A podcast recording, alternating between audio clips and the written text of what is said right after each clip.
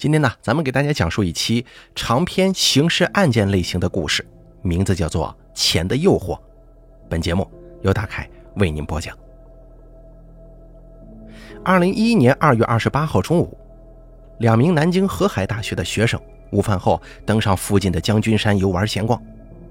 当他们走到半山腰的时候，忽然发现路边的草丛里有异样。只见那是几个黑色的垃圾袋。从中散发出令人作呕的恶臭味。两个人都觉得很奇怪，因为正常人扔垃圾都是扔在山脚处，怎么还会有人爬个几百米扔在半山腰的？这不简直就是吃饱了撑的吗？带着好奇，二人忍着难闻的气味走进垃圾袋。可是接下来的一幕让他们彻底震惊了，因为其中一个垃圾袋中露出一截发白的手掌。上面的五个指甲清晰可见，这是死人了呀！两个人被吓得头皮发麻，一溜烟的往山下冲。冲进学校之后，二人迅速向门卫校警汇报。校警听完之后，立即打电话通知了南京江宁区公安局。区公安局又马上向市局汇报。很快，南京市刑警大队迅速出动，十五分钟后就赶到了案发现场。刑警赶到现场之后，发现垃圾袋里面装的都是人体残肢啊！很明显，这是一起性质恶劣的杀人碎尸案。案发后，市公安局迅速成立专案组，并向省公安厅法医专家求助，全力侦破这起恶性案件。警方也同时对现场做了十分有效的保护，因为这几天阴雨绵绵，现场基本没有遭到二次破坏。由于雨水冲刷的影响，现场并没有留下足迹、车痕等等关键线索和证据。通过仔细的搜寻，警方在第一个有碎尸垃圾袋处的五百米范围之内，共发现了十一个相同的黑色垃圾袋，里面装的都是被砍得支离破碎的尸块。经过法医仔细的拼接，确定这十一个垃圾袋里装的就是一副完整的男人躯体。尸检发现。死者系被钝器击打头部致颅脑损伤，而该颅脑损伤足以致命。很明显，死者是在生前被活活打死的。进一步的尸检确认，死者为男性，身体强壮，年龄大约在四十岁到五十岁之间，肌肉结实，身体各个器官都十分健康。但是在仔细的解剖之中，法医发现，死者年轻的时候长时间营养不良，曾经得过轻微的佝偻病。他的手脚有一些陈旧的伤口，判断出可能是镰刀割伤的痕迹，而不是被砍伤的。初步判断，死者很可能在青少年时期生活在农村，手上的伤是干农活的时候所留下的。但死者皮肤白皙，浑身布满油脂。又说明他后来绝非是体力劳动者，也就是说，死者在成年之后已经脱离了农村，并且在城市生活得很好。尸体上的信息不仅仅是这些，还有一个令法医都头皮发麻的事实：杀人犯的碎尸手法非常熟练，很明显对人体构造是非常了解的。他把手脚和身躯还有内脏等等整齐地分成十一部分。每一次下刀都在人体最脆弱、最容易分割的部位，并没有像普通的碎尸那样一顿乱砍，只求达到化整为零的目的。既然是对人体结构非常了解，那么杀人犯有可能是长期接触或者有条件接触尸体的人。在诸多行业当中，只有医生、屠夫以及军警之类的人才有可能接触到尸体。但是让刑侦人员感到头疼的是。现场没有发现凶器，也没有发现所谓搏斗和碎尸的痕迹。也就是说，将军山半山腰并非第一作案现场，只是抛尸地点而已。另外，根据尸体判断，死者死亡时间不超过三天。通过对那两个大学生询问得知，这两天连续降雨，他们并没有来爬山。但是三天前他们来过，并没发现垃圾袋。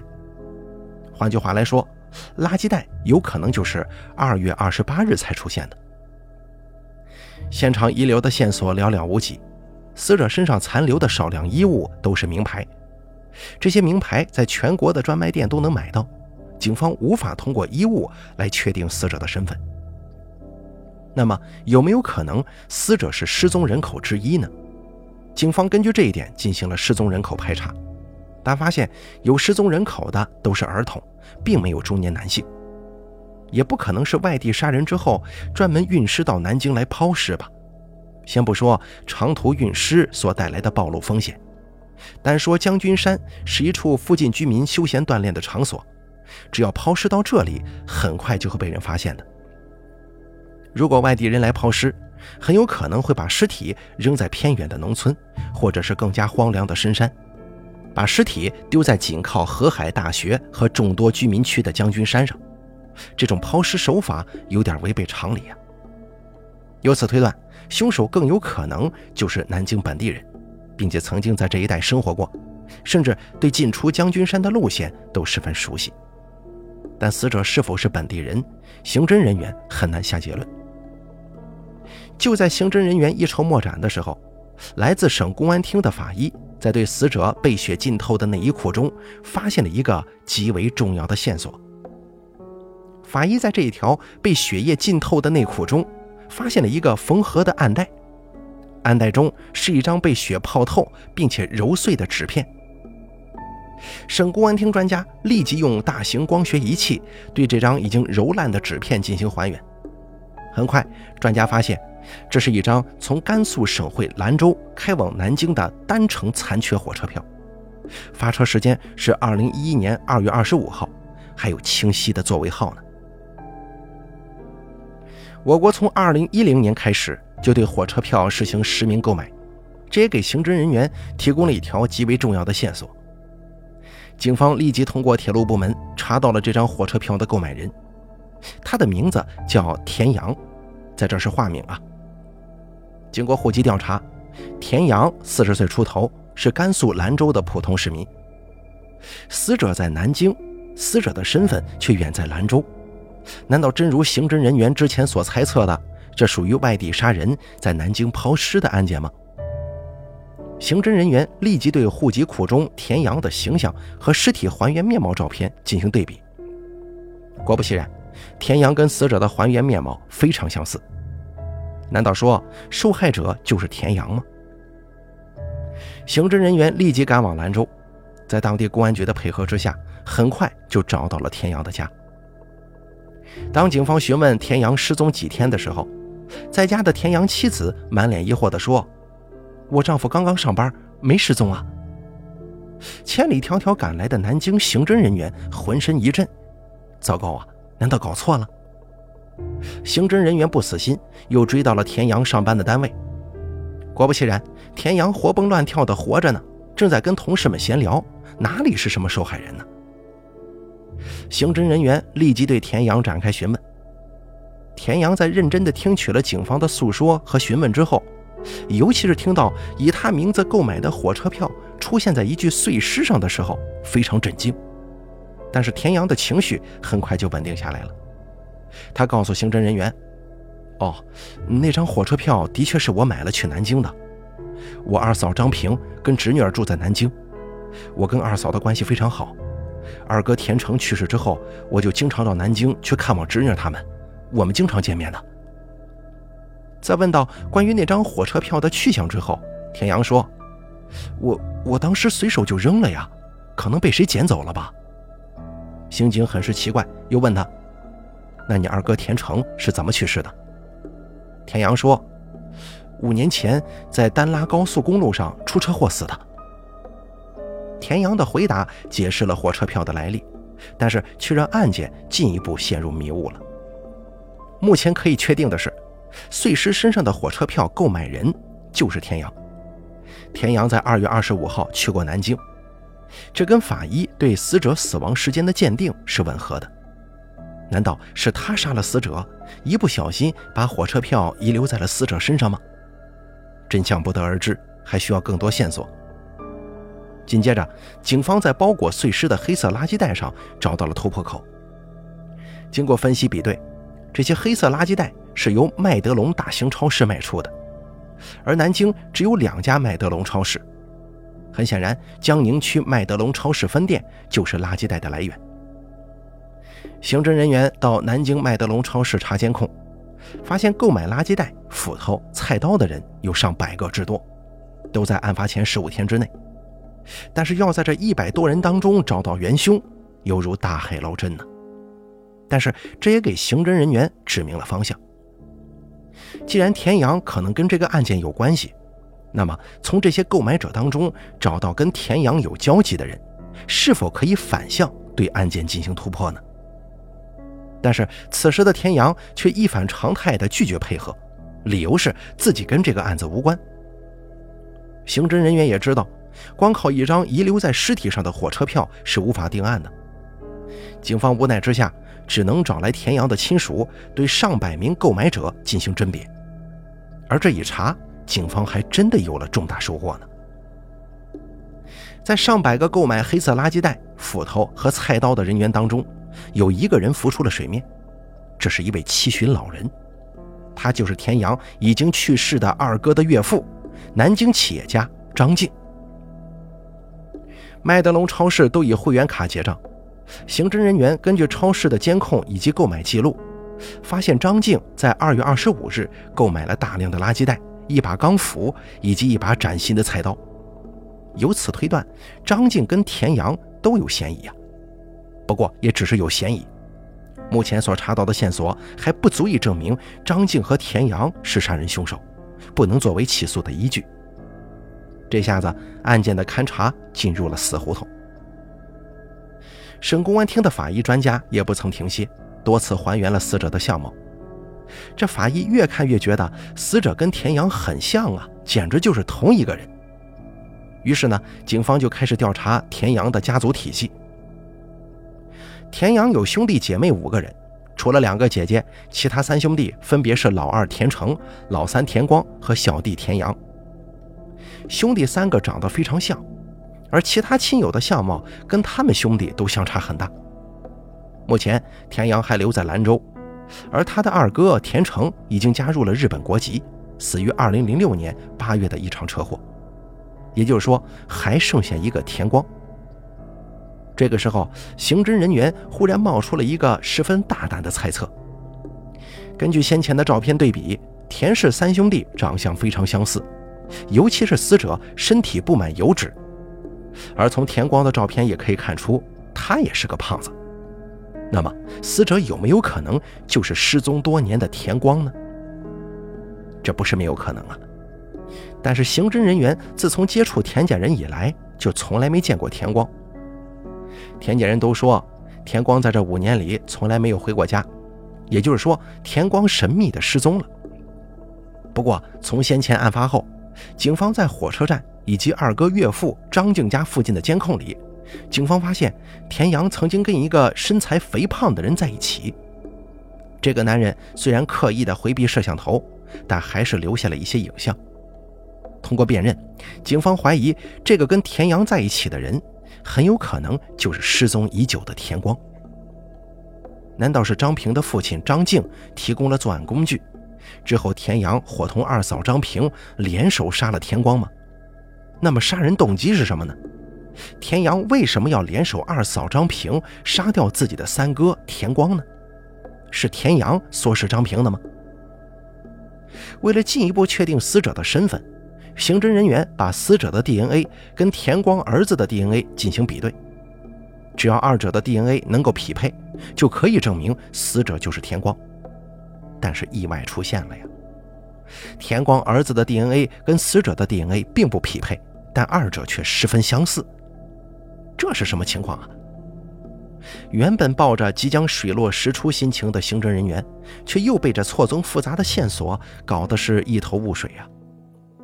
这个时候，一位有经验的老刑警给处在思维混乱之中的刑侦人员提出了一个更加大胆的方向：假设。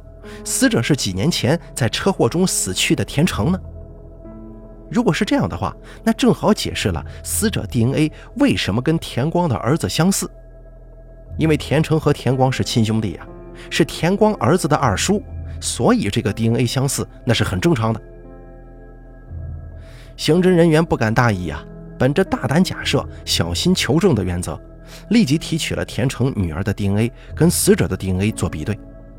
比对结果很快出来了，二者的 DNA 配对完全相似。这下子，死者的身份终于水落石出，他就是田成。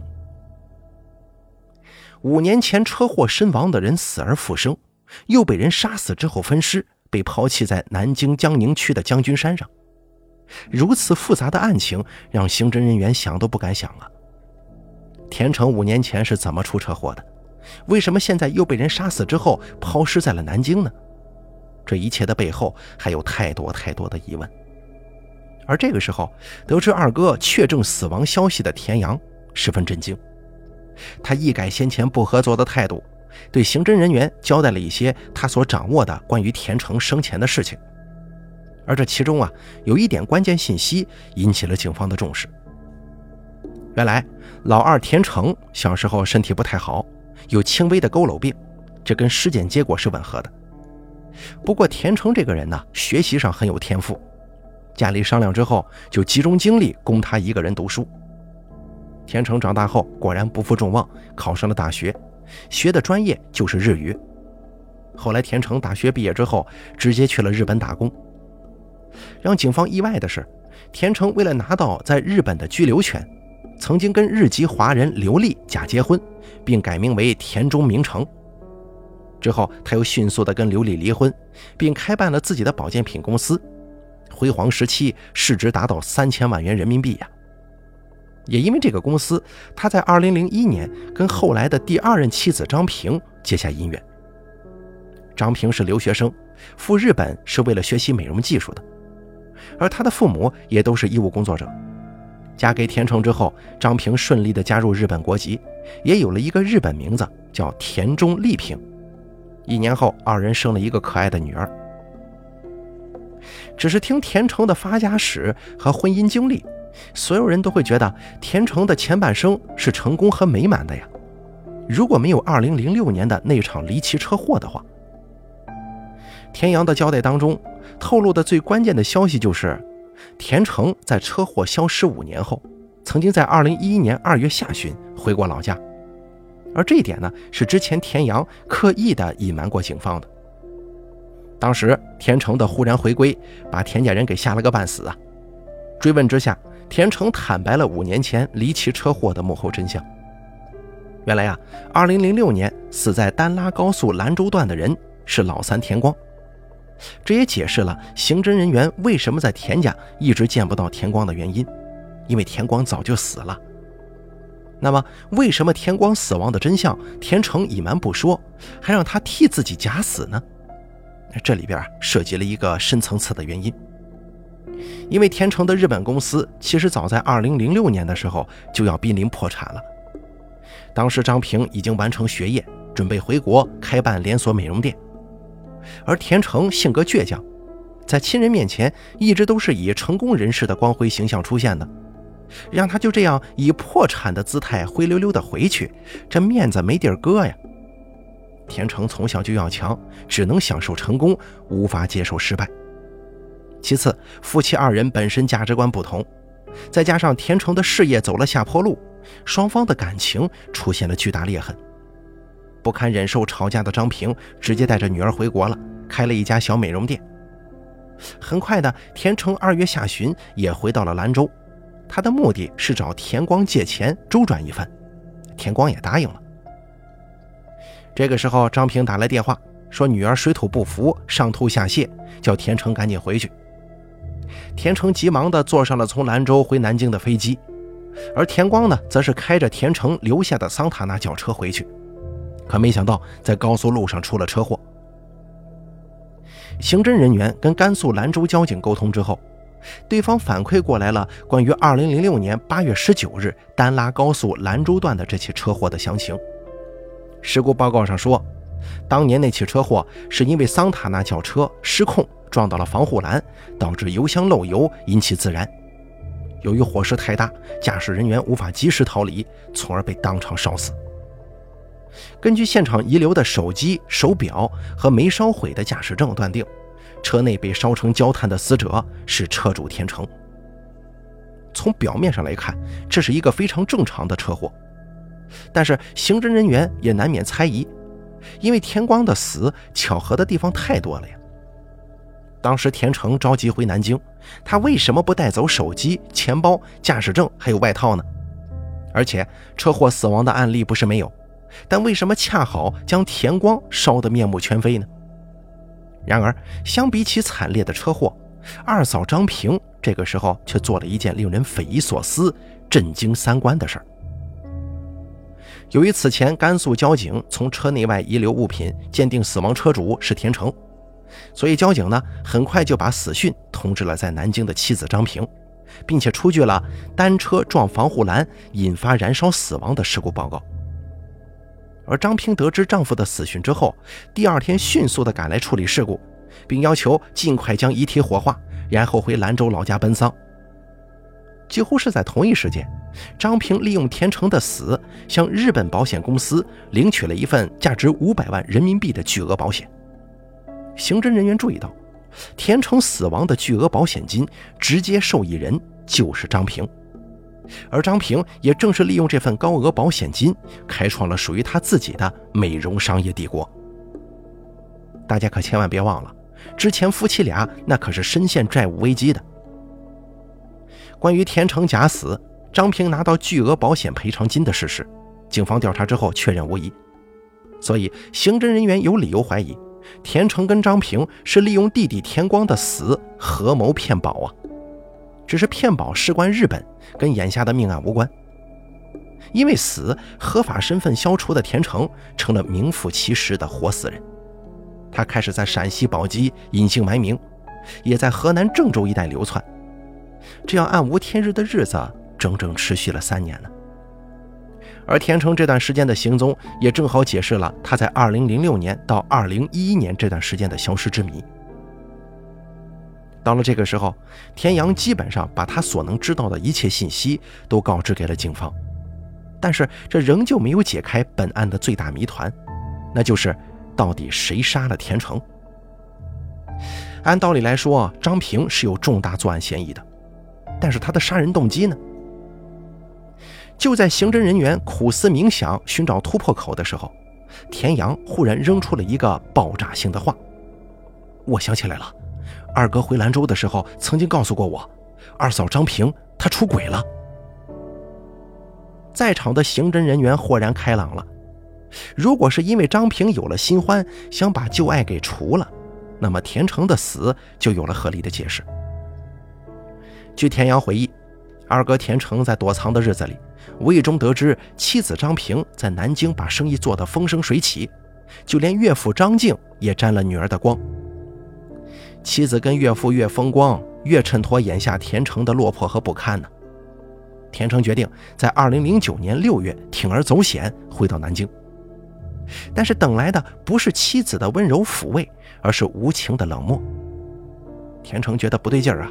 这一查，却发现张平在二零零六年回到南京之后，就跟新欢谭凯好上了。这个时候，张平身上聚集了田成对未来的全部期待。张平如果一脚踹开自己，他将彻底一无所有了。于是，田成决定把张平重新再追回来。作为弟弟的田阳，当然支持哥哥的决定啊，甚至他还自告奋勇，亲自给张平打过一次电话。告诉对方，他们将在二十五号赶到南京，一家人好好的聚一聚。情况到这儿，刑侦人员终于明白碎尸内裤里的那张火车票的作用了。田成在死前肯定是察觉到了危险，聪明的他把老三田阳的火车票塞到了自己的内裤暗袋里。这样的话，一旦他出什么意外，警察肯定会第一时间通过这张车票找到田阳的。二月二十五号，兄弟俩来南京住了一晚。二十六号上午，田成单独去了岳父张静位于南京瑞金北村的家。田阳以为凭借他的三分薄面，二嫂啊，没准真的可能会回心转意的。可是万万没想到，不过也就十几分钟的时间吧，田成就气呼呼的回来了。很明显，双方的谈话特别不愉快。于是田成在二十六号晚上七点多。又去找张平谈了一个多小时，而这次田阳没有陪同，而是自己回到了宾馆。但是此后，二哥田成的电话就彻底打不通了。但奇怪的是，二十八号早上，他收到了一条由二哥田成的手机发来的短信，短信内容是“我回河南了”。根据进一步的尸检报告，田成相对准确的死亡时间大概在二十六日深夜，可田阳却在二十八日早上收到了田成不辞而别的短信，这岂不是见鬼了吗？很明显，这是凶手在掩饰真相啊！换句话来说吧。当时谁拿着田成的手机发短信，谁就有可能是凶手。而当时田成的手机最有可能在谁手里呢？答案呼之欲出啊！随后，法医通过细致的侦查，也终于抓住了一个最关键的证据：在包装碎尸的十一个黑色垃圾袋上，发现了五枚指纹。物证方面提供的资料显示，五枚指纹都是张平右手的拇指所留。至此。证据十分确凿了。南京公安局江宁分局立即展开行动，在三月一日于南京机场把正准备外逃的张平抓捕归案。同时，张静在瑞金北村六十六栋楼下也被逮捕了。刑侦人员随后又在张静、张平的车内发现了血迹，经过 DNA 检测比对，和碎尸的 DNA 是相同的。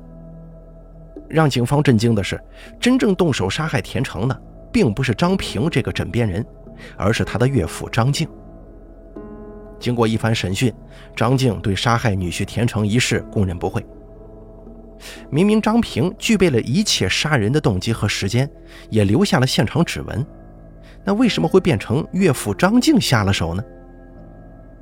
从张平的口中，警方得知了本案鲜为人知的另一面。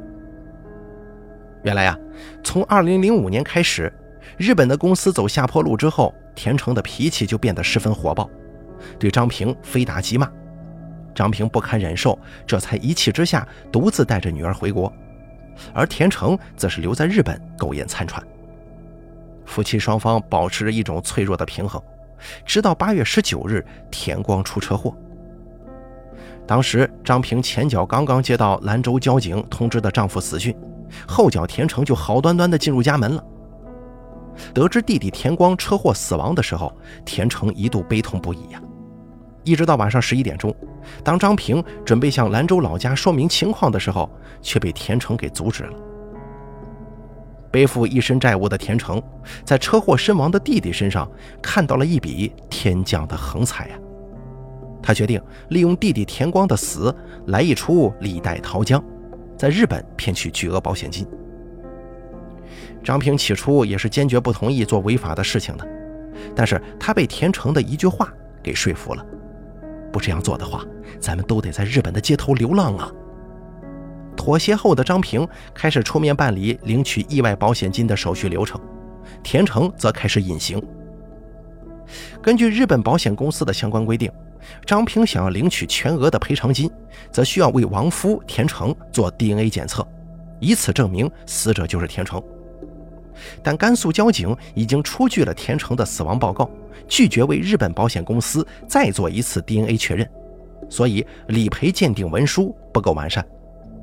最终，张平在之后的半年里分三次从日本保险公司只拿到了一部分，也就是五百多万元的赔偿金。关闭日本公司，偿还债务，支付田成父母的养老费用之后，张平在南京以寡妇的身份将剩余的三百万人民币。用于自身美容事业的发展。张平的生意顺风顺水，很快的在南京开了多家美容连锁店。他也趁热打铁，把父亲也拉入商场投资扶持。很快，张静也成了南京有头有脸的企业家了。而此时，美艳动人又事业有成的张平，也遭到了前男友谭凯的疯狂追求，二人旧情复燃。而这个呢，也导致了后来田成的疯魔。在暴力落魄的田成和多金浪漫的谭凯之间，张平毫无疑问地选择了谭凯。他也曾经对自己的朋友公开过谭凯的身份。所以啊，当田阳打来电话谋求哥嫂复合的时候，张平的反应特别激烈，因为从感情上他已经彻底地倒向了谭凯，不想跟田成再有任何所谓的夫妻关系。可田成不这么想啊。二零一一年六月的一天晚上，田成不声不响地回到了南京瑞景文华小区一四二号别墅。面对数年未归的流浪汉丈夫，张平脑中唯一的念头就是如何把他赶走。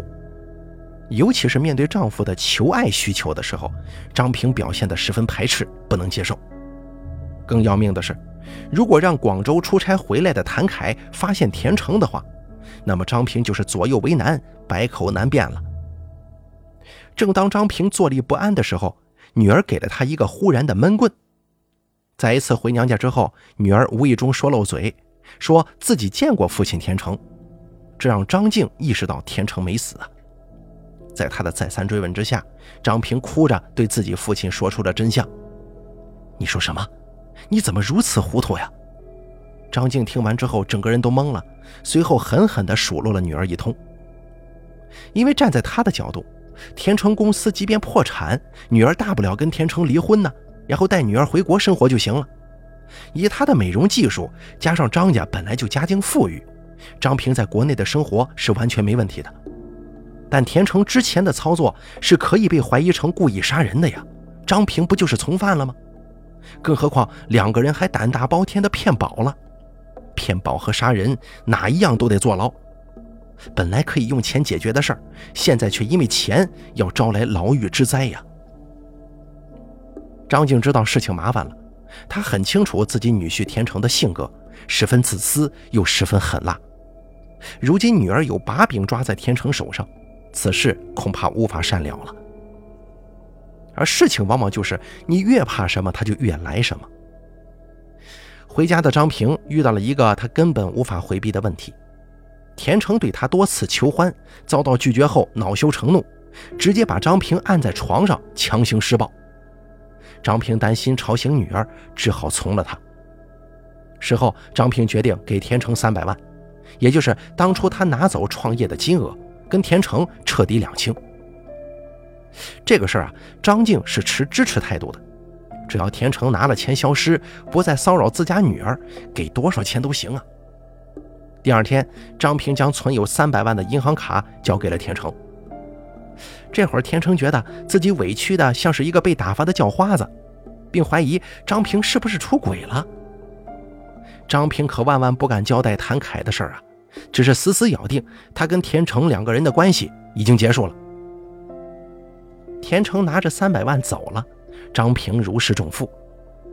他以为自己从此可以开始新的人生了。而他不知道，噩梦才刚刚开始呢。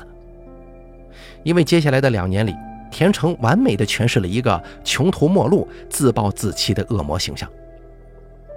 从2009年到2011年，田成一直都在无节制的报复性消费。在此期间，他通过威胁、恐吓等手段，先后从张平手中又拿走了好几百万，以至于张平美容院的流动资金都被抽空了。为了息事宁人，张平一次次的满足，他不知道这是一个无底洞啊！到最后，美容院连给员工发工资的工钱都没有了。一方面要面对田成这个贪婪的恶魔，另一方面还要瞒着情人谭凯，张平是心力憔悴呀。无奈之下，他选择向田成摊牌，他说自己实在没钱了，让田成放他一马。而这个时候，张平又犯了一个错误。他在无意当中泄露了谭凯的存在和号码，以至于事后田成打电话威胁嘲笑谭凯，而得知自己感情受骗的谭凯直接找张静对峙，无奈之下，父女二人只好将田成假死的事儿透露给了第三个人。得知原委的谭凯觉得张平也是被逼无奈呀，慢慢的就原谅他了。而得到父亲和男友支持的张平，对待田成的态度就变得逐渐强硬起来了。田成知道势不可为，就想着退而求其次，要求张平把自己的护照给他，他要回日本。可是张平等人担心，他拿了护照之后把骗保的事说出去，这样的话张平就会被拉下水，因此田成的护照被扣押了。不过这个治标不治本呢。现在的田成就像定时炸弹，让张家寝食难安。在距离案发还有一个多星期的时候，张静无意当中说了一句令人毛骨悚然的话：“如果他真的死了，那该多好啊！”张静对这个前女婿动了杀心了。只有杀了田成，才能一劳永逸地解决问题。凑巧的是，正好田阳两兄弟要在二月二十五号来南京。得知消息后，二十五号当天，张静就从麦德龙超市购买了大量的黑色垃圾袋、钢制斧头，还有菜刀以及擦手纸。张静又从女儿处要来了瑞景文华一四二号别墅的钥匙，将工具全都放在了别墅车库当中。然后回到瑞金北村，告诉张平，他要杀掉田成。女儿一听，开始大惊失色呀，但后来她也仔细琢磨了，又不得不承认，这是目前能彻底解决田成的唯一办法。杀人工具都准备妥当了，但是怎么让田成上钩呢？张平想到的是绑架。他打电话给谭凯：“我前夫要来闹事，我们又不能报警，你找几个人把他捆起来。”把他送到精神病院去。谭凯迅速打电话联系潘宇，潘宇又找了袁毅、陈斌二人帮忙。这中间，谭凯没有露面。晚上七点钟左右，张平打电话给田成，约他出来单独的好好聊一聊。等田成从瑞金北村出来之后，早就守株待兔的三人把田成押上了灰色奥迪轿车。途中，田成进行了激烈的反抗，但是被他们几个人给制服了。当时张静开车，张平坐副驾驶，他们几个人用塑料绳和裤腰带将田成强行捆绑，蒙上眼睛，堵上嘴巴，送到了瑞景文华一四二号别墅。潘宇几个人把田成抬进车库，随后就打车走了。至于报酬什么的，自有谭凯跟他们结算。而此时，聪明的谭凯似乎有所预感，他提醒张静说。教训教训他就可以了，千万别搞出人命啊！但此时的张静已经铁了心要杀女婿了。他骗谭凯说：“当然不会，放心吧，我可没疯。”为了让自己承担主要的犯罪责任，张静命令女儿离开。田成此时被蒙眼堵嘴，只是不断的呜咽求饶，但张静毫不理会。张平哭着离开了过道，在外面等着父亲。张静就在一四二号别墅的过道内大声喊：“我让你骗我女儿！”随后，他用斧头和菜刀猛砸田成的后脑，导致田成当场死亡。杀人后的张静和女儿一起驾驶奥迪轿车返回瑞金北村，他们用谎话哄骗田阳一家人先回去。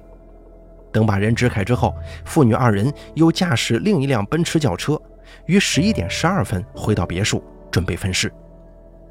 分尸的过程中，全程都是由张静自己操刀，张平没有参与。由于张静曾经当过医生，对人体结构十分了解，所以刀法娴熟的他很快就把尸体分解成了十一块。但由于年老体衰，分尸过程是一直持续到二十七号凌晨的。分尸结束后，张平帮助父亲把尸块跟衣物装进十一个垃圾袋中。凌晨两点，张平打电话给谭凯：“行了，人已经送到精神病院了。”他以此制造假象，也是为了不把谭凯牵连其中。随后，父女二人赶在天亮前，冒着小雨，把十一个垃圾袋扔在了离此不远的将军山半山腰。张静父女自以为杀人分尸的过程是相当缜密的，但他们没想到，警方从发现尸体到把他们抓捕归案。仅仅只用了一天的时间。破案后，田成家人痛不欲生啊，尤其是两个姐姐，哭得死去活来。而在南京曾如日中天的张家，也就此轰然倒塌。虽然事后田家人对张静和张平的行为表示谅解，希望法律对二人宽大处理，但在二零一三年十二月，南京中级人民法院。还是以故意杀人罪判处张静死刑，缓期两年执行，剥夺政治权利终身。被告人张平犯故意杀人罪，判处无期徒刑，剥夺政治权利终身，后改判为有期徒刑十五年，剥夺政治权利十年。谭凯等四名涉案人员犯绑架罪，分别获刑。二零一六年九月，江苏高院作出张静犯故意杀人罪刑法变更刑事裁定书。认为张静在死刑缓期两年执行期间没有故意犯罪，符合法定减刑条件，将其刑罚减为无期徒刑。杀人凶手得到了法律应有的惩罚，但这起复杂残忍的案中案却给我们留下了深深的思索。田成因为钱，利用尸骨未寒的弟弟诈死骗保，心性可谓是自私凉薄呀。然而，在经历几年东躲西藏、疑神疑鬼的日子之后，他渴望的已经不是钱了，他渴望的是家庭和亲情的温暖，更想着早点结束担惊受怕的黑暗日子。然而，张平给他的是无情的背叛和冷漠，所以哪怕妻子前后给了他上千万，也无法弥补他内心的缺失。而张平的人生呢，用一句话来形容就是“成也田成，败也田成”。没有当初田成骗保遗留的资金，张平的生意是不会那么顺利的。但也正是参与了骗保，让他被田成捏住了把柄，时刻提心吊胆。田成的人生只剩下张平这点光亮了，所以他一定会死死抓住的。反之，张平后半辈子唯一的黑暗就是田成，他必须要摆脱这个黑暗。从头到尾，田成和张平从没想过去自首。或者用法律手段来解决彼此之间的恩怨，直到双方的冲突越来越激烈，最后成为死局。而张静呢，纯粹就是出于一片爱女之心呢，但是他疼爱女儿的方法却太过极端，杀了田成固然痛快，但是却把自己也陷了进去。只可怜田成幼小的女儿，一夜之间痛失三位亲人，在经历了母亲和外公联手杀死自己亲生父亲的悲剧之后。他只能跟外婆前往深圳，住在姨妈家生活。而当初南京那栋价值千万的一四二号别墅，在时光的流逝中，只留下一段恐怖的凶宅传说。好了，咱们本期这个刑事案件《钱的诱惑》就说到这儿了，感谢您的收听，咱们下期节目不见不散。